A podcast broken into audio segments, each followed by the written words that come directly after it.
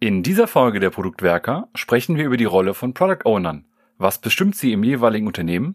Und was müssen wir wissen, damit wir ein klares Rollenverständnis erhalten und teilen? Wir sind gespannt, wie ihr die Rolle in den unterschiedlichen Kontexten auslebt und wünschen euch nun viel Spaß beim Hören dieser Folge.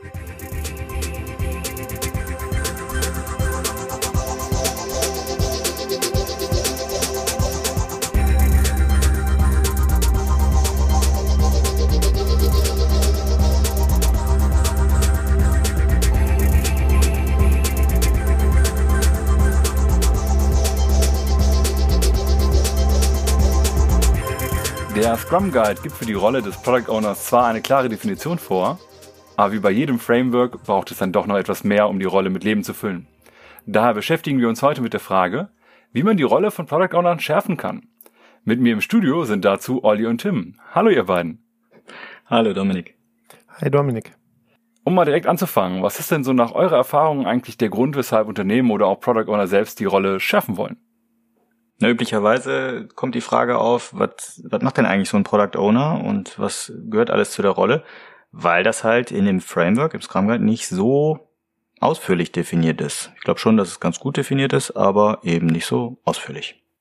Und dass ich die Rollen, genauso wie alles andere, auch die Events in meinem eigenen Kontext halt ausgestalten muss.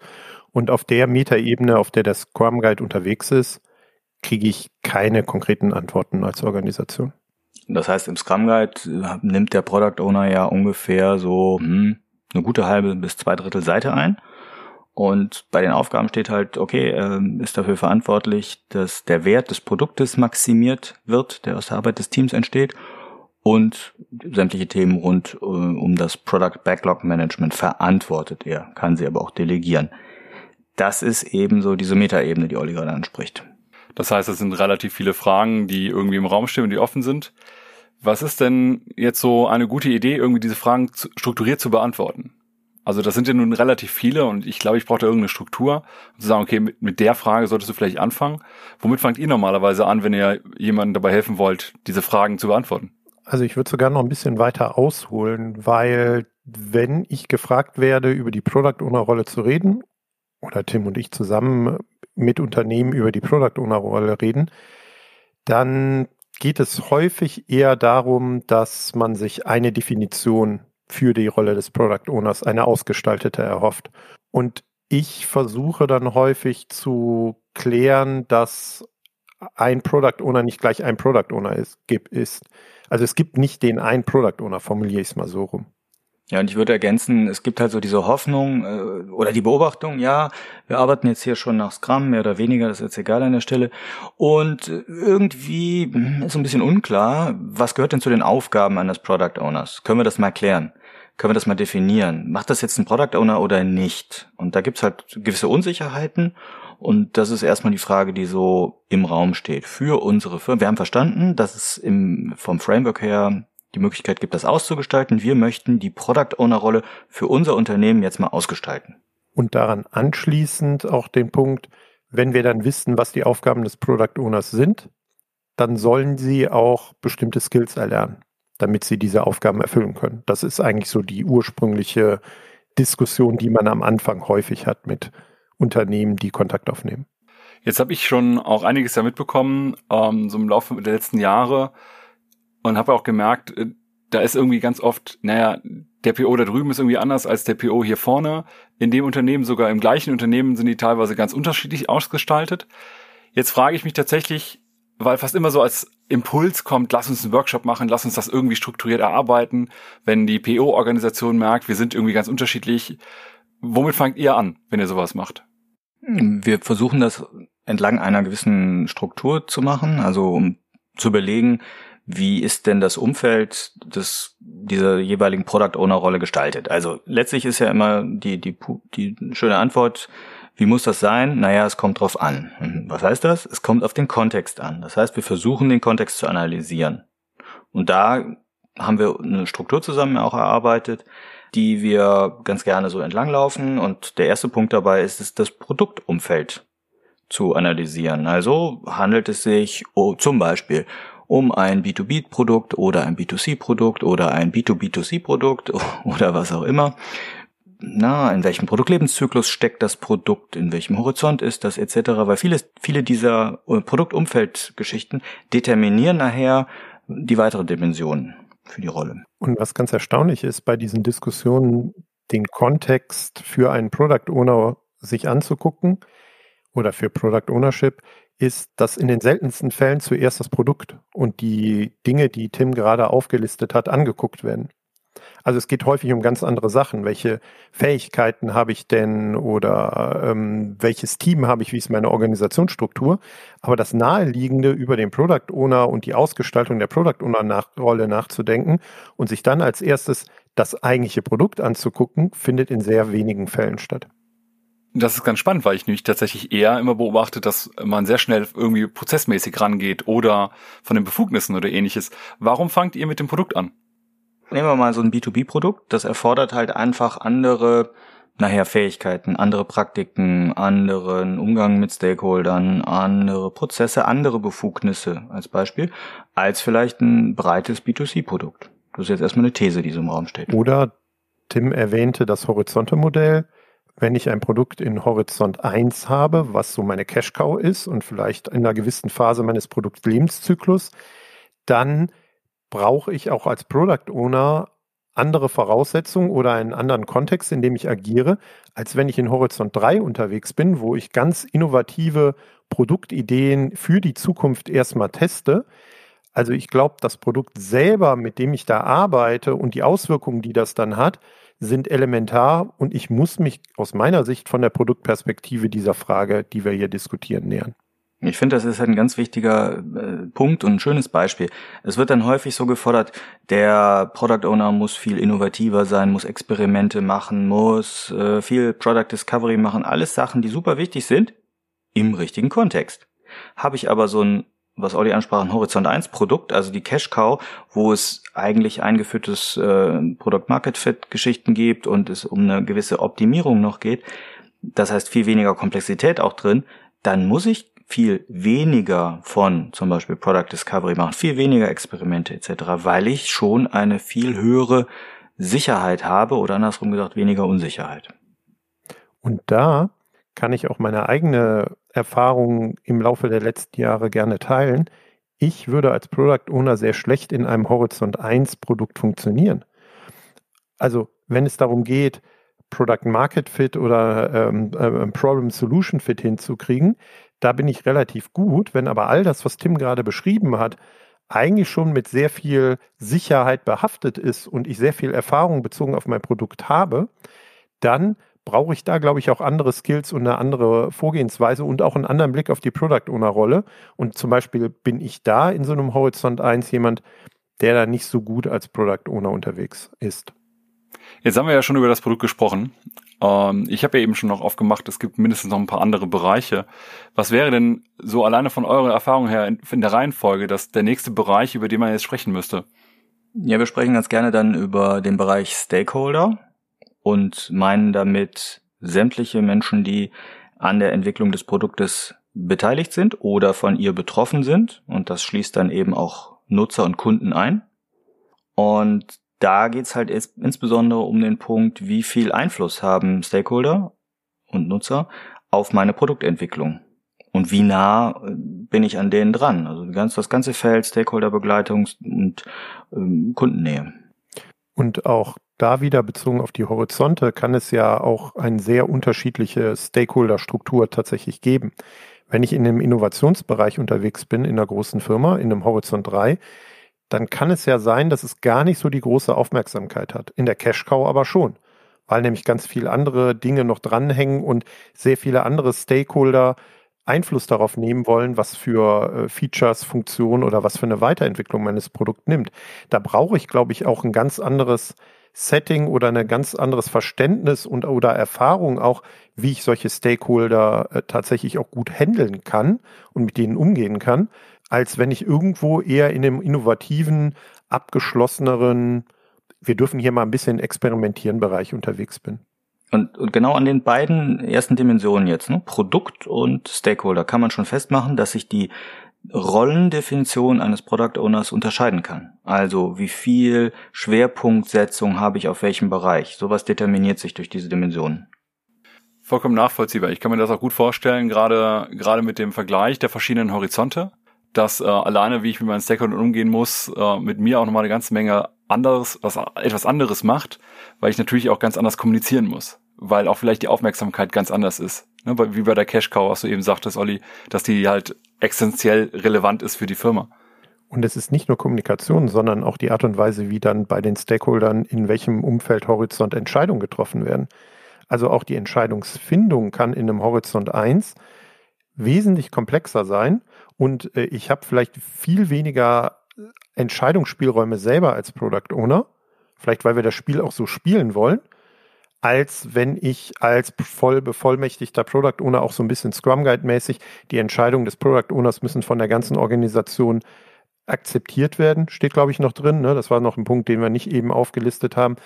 Das kann ich in so einem innovativen Bereich, der finanziell vielleicht noch gar keine große Bedeutung hat, relativ weitreichend ausgestalten, aber in meinem Top-Produkt, wo halt alles funktionieren muss, weil damit auch die Existenz der Firma eng verknüpft ist, kann das wesentlich schwieriger sein, diese Entscheidungsbefugnisse als Product Owner zu bekommen. Und vielleicht will man das auch explizit gar nicht.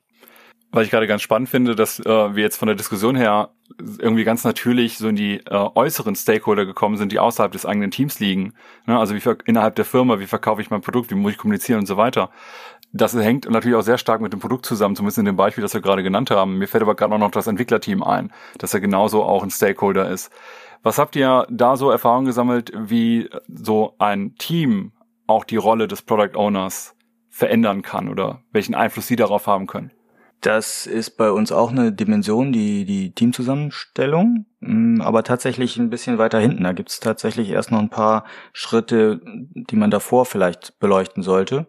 Aber natürlich ist ein großfunktional aufgestelltes Team, was eben auch wirklich ein T-shaped äh, Skillsets mitbringt, ganz entscheidend dafür, wie viel Erfahrung, technisches Know-how und Domain-Know-how ein Product Owner haben muss. Also wenn ich mehr delegieren kann ans Team, super.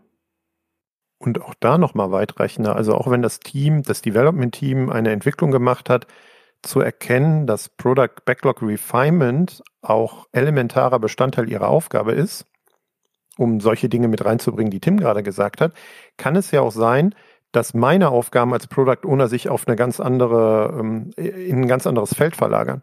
Nämlich mehr rauszufinden, was sind denn so die Business Needs, die Outcomes, die wir erzielen müssen. Und vielleicht ist Backlog Management gar nicht mehr meine Hauptpriorität, weil ich dort jemand habe, mit dem ich auf Augenhöhe das Development Team zusammenarbeiten kann. Also klar ist das entscheidend für die Auf äh, Ausgestaltung der Product Owner Rolle und die Schärfung der Product Owner Rolle, was für ein Team ich habe. Wir haben aber bewusst die Felder so gewählt und dann auch einen Vorschlag gemacht, wie man bestimmte Dimensionen betrachtet, weil wir glauben, das ist etwas, was man gemeinsam auch entwickeln kann. Und wenn du Produkt hast und wo steht das Produkt oder auch den Stakeholder, was für eine Stakeholder-Struktur hat, sind das eher äußere Dinge, die einen maßgeblichen Einfluss hat und die aus meiner persönlichen Sicht häufig viel zu ähm, spät betrachtet werden, wenn ich mich über die, über die, über die Definition und Ausgestaltung der Product Owner Rolle äh, unterhalte. Vielleicht muss man an der Stelle auch mal einführen, wir reden jetzt hier über die Dimensionen, über die Felder etc. Worüber reden wir? Wir haben ein Canvas entwickelt, ein äh, Product Ownership Context Canvas, kurz POC, P-O-C-C. Das heißt, eine Struktur mit verschiedenen Dimensionen, entlang derer man gemeinsam immer mal wieder diskutieren kann und dabei die Product Owner Rolle ganz gut schärfen kann und rausfinden kann, was brauchen wir hier eigentlich an Product Owner Rolle oder auch an Product Ownership. Und da sind eben diese ersten Schritte oder ersten Dimensionen Produkt, dann Stakeholder, dann Prozess, also haben wir da überhaupt ne Push, Pull, Scrum, kann man whatever. Struktur, das wäre dann so das Bevollmächtigungsthema, was wir eben hatten. Wie viel darf ich denn überhaupt in der Rolle? Und dann, um das einmal vollständig zu machen, Skills äh, der Rolle und eben Teamstruktur, was wir gerade hatten. Und dann noch zwei flankierende Sachen, die sind aber jetzt nicht so hey, wichtig. Wenn es gerade um Prozess und auch die Bevollmächtigung ging, wen brauche ich denn eigentlich alles, wenn ich jetzt so meinen mein Kontext für mich irgendwie definieren will. Weil wenn ich das Gefühl habe, jetzt ging es gerade um Bevollmächtigung, dann brauche ich doch eigentlich auch, jetzt kann ich das nicht nur als Product Owner irgendwie mehr alleine machen und meinem Team, sondern ich muss doch eigentlich mindestens mal meinen Vorgesetzten oder die, die mich irgendwie autorisieren können, dazu nehmen. Wie groß wird das denn dann? Ich kann mir nämlich vorstellen, dass da eigentlich fast alle irgendwie rein müssen. Also die Fragen nach Hilfe, sich mit der Ausgestaltung der Product Owner Rolle zu beschäftigen, kommen halt häufig von Product Leadern, also eher von Führungskräften aus von der Produktseite. Das heißt, die brauche ich dann natürlich, aber ich sollte das auch gemeinsam mit meinem Scrum-Team machen, logischerweise. Also muss nicht, kann ich aber. Man sollte zumindest, glaube ich, gemeinsam drauf gucken, wie so der Kontext tatsächlich ist. Also nicht nur der eine oder der andere. Es kann aber auch eine Situation geben, dass das Team das selber mal betrachten will. Wie ist denn hier eigentlich unser Kontext? Und auch vielleicht der Product Owner reflektieren möchte, das, was ich mir so vorstelle als Product Owner Rolle, passt das denn gar nicht mit dem existierenden oder äh, realen Kontext, in dem ich gerade unterwegs bin, tatsächlich zusammen? Und auch sowas hatten wir, glaube ich, in einer unserer letzten Folgen mit Andreas Schlieb, der zum Schlusswort sowas artikulierte wie, wenn du feststellst, dass du vielleicht an der falschen Stelle für das falsche Produkt bist, auch wenn das in einem anderen Zusammenhang war, dann reflektier mal darüber, ob du gerade an der richtigen Stelle bist. Ne? Also es kann natürlich auch zur Selbstreflexion genutzt werden. Oder eben natürlich auch in der Retrospektive, dass man mal gemeinsam im Team drüber nachdenkt und reflektiert, wie der Kontext ist. Aber die Grundfrage, die du gestellt hast, Dominik, ist natürlich, wen brauche ich für Organisationsentwicklungsmaßnahmen? Wer sollte da drauf gucken? Ja, wahrscheinlich relativ viele und wahrscheinlich immer mal wieder und häufiger klingt ja jetzt nach nicht etwas, was man ähm, zumindest in dem großen Maßstab, wenn man es verändern möchte, äh, einfach so machen kann. Aber ich fand die Idee gerade mit das äh, den, also das Pork jetzt beispielsweise in der Retro zu verwenden, um einfach mal zu schauen, wo stehen wir eigentlich, gar nicht mal uncharmant. Haben wir denn jetzt eigentlich in den, in den Punkten, die wir jetzt gerade besprochen haben, die wichtigsten Elemente, die ihr im Rahmen des Prozesses des Ausfüllens eines solchen Canvases abarbeitet, abgearbeitet oder fehlen uns da noch wichtige Elemente? Ja, ich würde noch mal ein bisschen reingehen in das Thema Skills zum Beispiel. Das ist ja durchaus eine Frage, was, was muss ein Product Owner in seiner Rolle können? Und auch hier wieder, es kommt drauf an, in welchem Produktkontext, wie Stakeholder, wie wichtig die Stakeholder-Interaktion ist, wie der Prozess gestaltet ist, wie die Struktur aufgestellt ist. Das heißt, nicht jeder Product Owner muss das Gleiche können. Oder nicht jeder Product Owner ist ein guter Product Owner, wenn er die gleichen Fähigkeiten, Praktiken etc. kennt. Und äh, das ist eine Betrachtung, die wir ganz gerne machen. Da gibt es einen schönen Ansatz von Marty Kagan, die sogenannte Product Owner Skill Matrix, um eben sowas wie mh, hm, Knowledge Skills, Process Skills und, Skills und Product Skills so ein bisschen zu reflektieren, um damit auch zu untersuchen, welche Fähigkeiten brauche ich für welches meiner Produkte. Weil das sollten wir nochmal reingehen. Olli hat das am Anfang gesagt, ne? PO ist nicht gleich PO. Produktumfeld ist halt nicht gleich Produktumfeld und dementsprechend brauchen wir unterschiedliche Typen auf den Rollen und das kann eben auch innerhalb einer Firma unterschiedlich sein. Und das ist ein Punkt, den viele noch nicht so sehen. Und um es auch konkret zu machen, wenn ich in einem, in einer Cash Cow unterwegs bin, könnte es ja sein, dass ein viel größerer Anteil meiner Tätigkeit und meiner Aufgaben und Skills, die ich brauche, auf Priorisierung und Bewertung und Dinge, die mir von den Stakeholdern, von Markt, von den Usern zugeworfen werden, auf, aufs Product Backlog Management an sich gelegt wird. Wenn ich in dem innovativen Produkt in Horizont 3 unterwegs bin, sollte ich mich vielleicht ein wenig mit Product Discovery auskennen. Und nicht zwangsläufig muss ich in Horizont 1 in der Cash Cow jede Anfrage oder jeder Wunsch, der von einem Stakeholder kommt, zu einem riesen Product Discovery Problem aufmachen, weil es vielleicht gar nicht mehr so 100 total komplex ist. Ich brauche da nicht 17 alternativen ähm, Opportunities mehr aussuchen, wie ich dieses Problem, wenn mir ein Problem zugeworfen wird, denn gelöst wird, wenn ich aber in einem sehr innovativen Bereich bin, ist das vielleicht genau das, was ich machen muss, damit das Produkt überhaupt erfolgreich werden kann. Und da hast du schon zwei völlig unterschiedliche Skills oder Fähigkeiten, die man haben sollte, je nachdem, in welchem Kontext ich mich so bewege. Und neben den Skills hatten wir eben auch den Punkt der Teamzusammensetzung schon. Und beides sind natürlich ganz wesentliche Fragen, die ich mir auch im Recruiting stellen muss, wenn ich eine Product Owner Besetzung suche. Häufig sehen wir ja so sehr generische PO-Ausschreibungen, wo gar nicht so viel drüber deutlich wird, in welchem Kontext diese PO arbeiten soll. Und wenn wir uns alleine mal eine sehr offensichtliche Sache angucken, wie technisch ist das Produkt oder wie viel Business-Know-how, Domain-Know-how ist notwendig, ne? Das, da kommt man wahrscheinlich noch ziemlich schnell drauf. Ah, okay, wie viel Tech-Know-how muss der PO haben? Oder eben auch, was fehlt mir noch im Team, um in der Teamzusammensetzung ähm, möglichst autonom schlagfähig zu sein. Und diese Erwartung an die Rolle klar zu haben, auch im Recruiting, auch für, für Personalabteilung, im Bewerbungsgespräch, finde ich super wichtig und vermisse ich oft. Und wenn du dann nochmal tiefer reinzoomst in die Stellenausschreibung, sind ja häufig sogar Punkte drin wie, ich muss mich in Jira auskennen.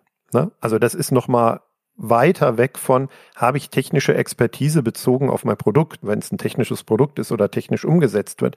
Das heißt, auch da siehst du aus meiner Sicht Symptome dafür, dass man irgendetwas äh, verallgemeinern oder über einen Kamm scheren will. Ja, wir versuchen dann zu sagen, ja, der muss Jira können. Aber um erfolgreich in der Product Owner Rolle zu sein, ist das, glaube ich, völlig unerheblich. Also bei all den Dimensionen oder all den Aspekten, die wir gerade diskutiert haben, vielleicht muss er einfach gut kommunizieren können oder er muss ehrlich sein, weil es ein gewisses Umfeld oder er muss zu Entscheidungen hin moderieren können oder was auch immer. Also mir wird dann auch viel zu häufig auf Hard Skills und nicht so auf Soft Skills bezogen auf kommunizieren, organisieren oder, oder vermitteln können ähm, Bezug genommen. Aber heißt das, ihr würdet jetzt, wenn ihr äh, das so ein POC ausfüllt, diese harten Skills wie eben zum Beispiel äh, Jira bedienen können oder meinetwegen auch, keine Ahnung, Word oder PowerPoint oder irgendwie sowas komplett rauslassen, weil das keine Rolle spielt? Ich glaube, das sind Sachen, die, die man erlernen kann und die nicht wichtig sind, würde ich sagen, für die, auch für die Zufriedenheit der Leute in den Rollen. Das ist ja auch wichtig, muss ja auch Spaß machen. Die Leute müssen auch passen, so, es muss ein Match ergeben. Und wenn du jetzt Hardcore aus der Scrum-Brille guck, drauf gucken würdest, würde ich sagen, das soll er sich selber aussuchen, ob er Jira nimmt oder nicht. Ja, ich kenne die Organisation, äh, Zwänge der Organisation, dass man das dann nutzen muss, deswegen schreibt man es rein. Aber mein Selbstverständnis wäre, dass ich die Freiheitsgrade habe als Scrum-Team, mir die Tools zu nehmen und zu nutzen, die ich brauche, um möglichst effizient meine Aufgabe zu erfüllen und möglichst großen Mehrwert zu liefern. Also auch aus den Gesichtspunkten macht es gar keinen Sinn, sowas in eine Stellenausschreibung oder Beschreibung für die Aufgaben, Skills eines Product Owners mit reinzuschreiben. Du siehst es aber überall. Also ist zumindest meine Beobachtung. Lass uns das nochmal ähm, wechseln auf das Thema Product Discovery. Also ich glaube, so eine Art Verständnis für Product Discovery zu haben und so ein, so ein auch Werte dafür zu lieben, ne? mutig zu sein, Experimente zu machen etc. Das ist viel schwieriger mitzubringen oder dann später, ne, viel schwieriger zu erlernen, so rum, als, ja, der hat halt noch nie mit Jira gearbeitet, da muss sich jemand, muss er sich mal einarbeiten. Wie bilde ich denn so etwas wie Mindset beispielsweise oder auch sowas wie, wie mutig ist jemand darüber ab? Also ich könnte jetzt erwarten, ich hätte jetzt die Vermutung, dass ich für eine bestimmte Rolle in einem bestimmten Kontext eben auch so etwas wie zum Beispiel Mut brauche. Genau, das ist der Bereich der Werte.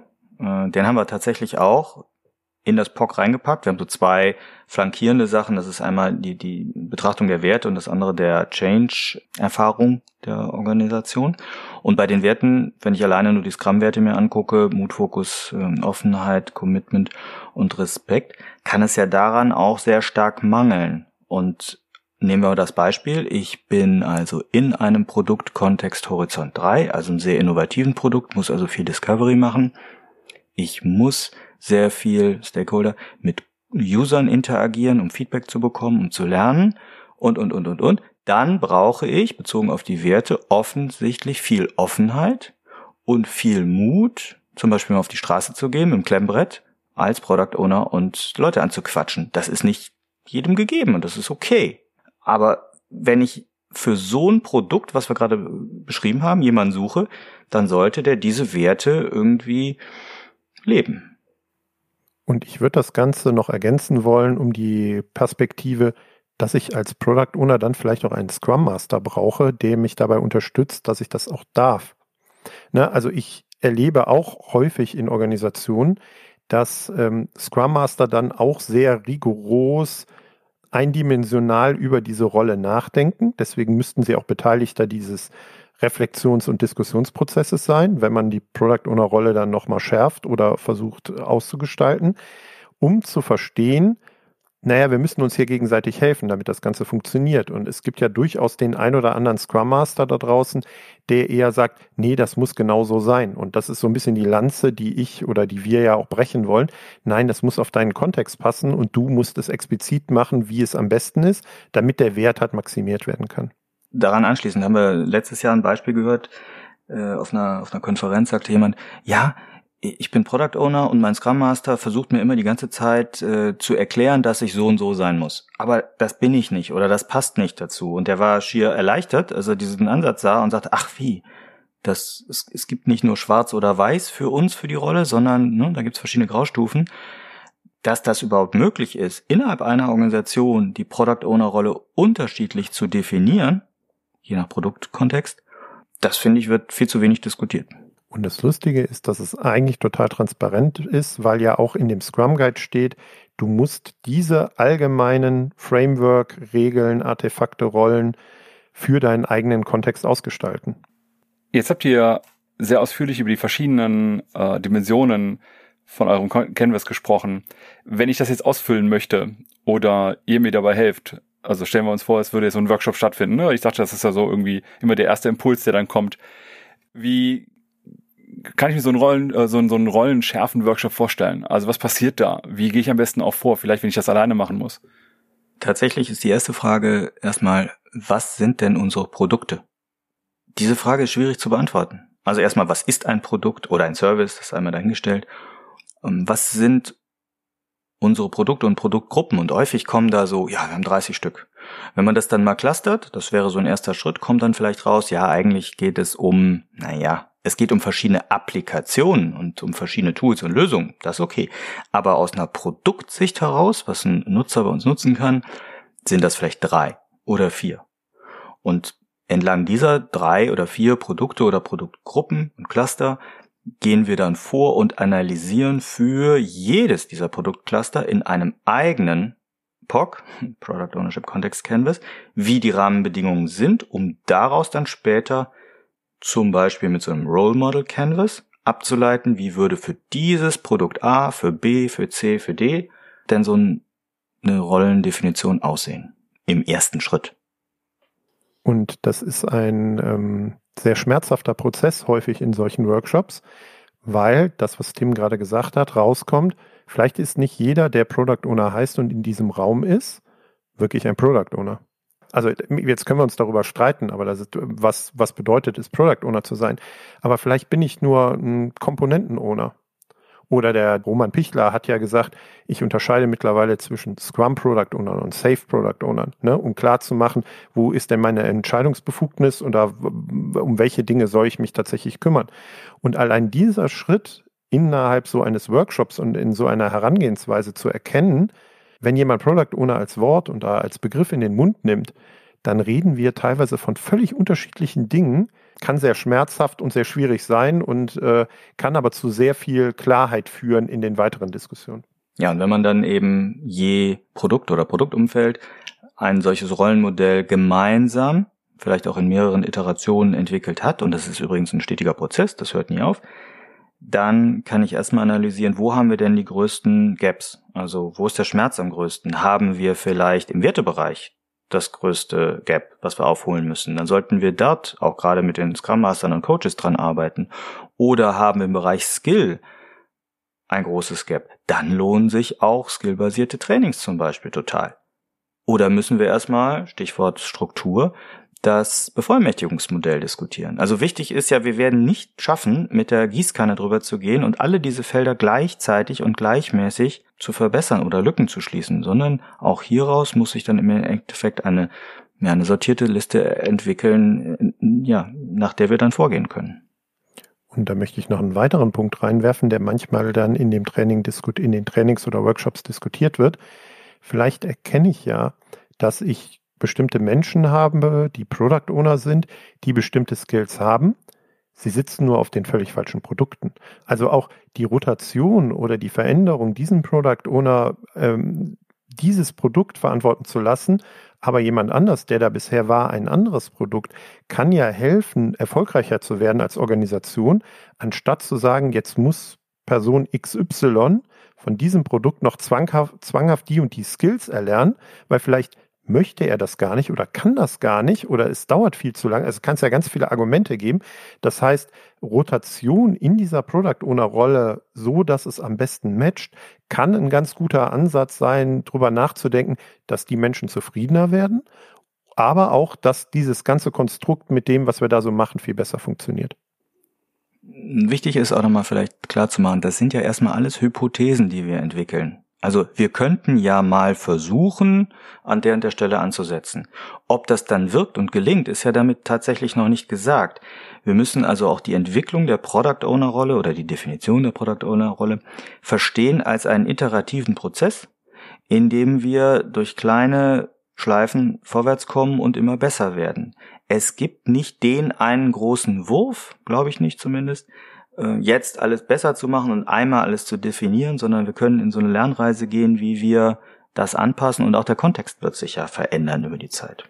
Und das ist auch völlig logisch bei all dem, was wir hier auch in unseren anderen Podcast-Folgen erzählt haben, ist eine komplexe Herausforderung zu überlegen, wie ist diese Product Owner Rolle denn in diesem Kontext ausgestaltet und wie verändere ich sie dahin, dass das besser funktioniert? Genau das, was Tim gerade gesagt hat.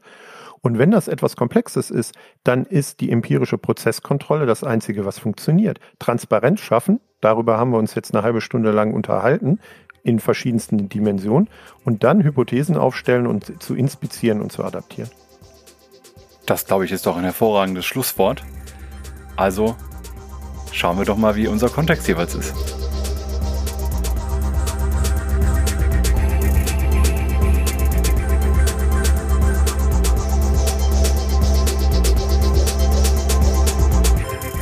Wir freuen uns über euer Feedback zu dieser und anderen Folgen. Ihr findet uns im Netz unter produktwerker.de oder bei Twitter unter dem Namen Produktwerker.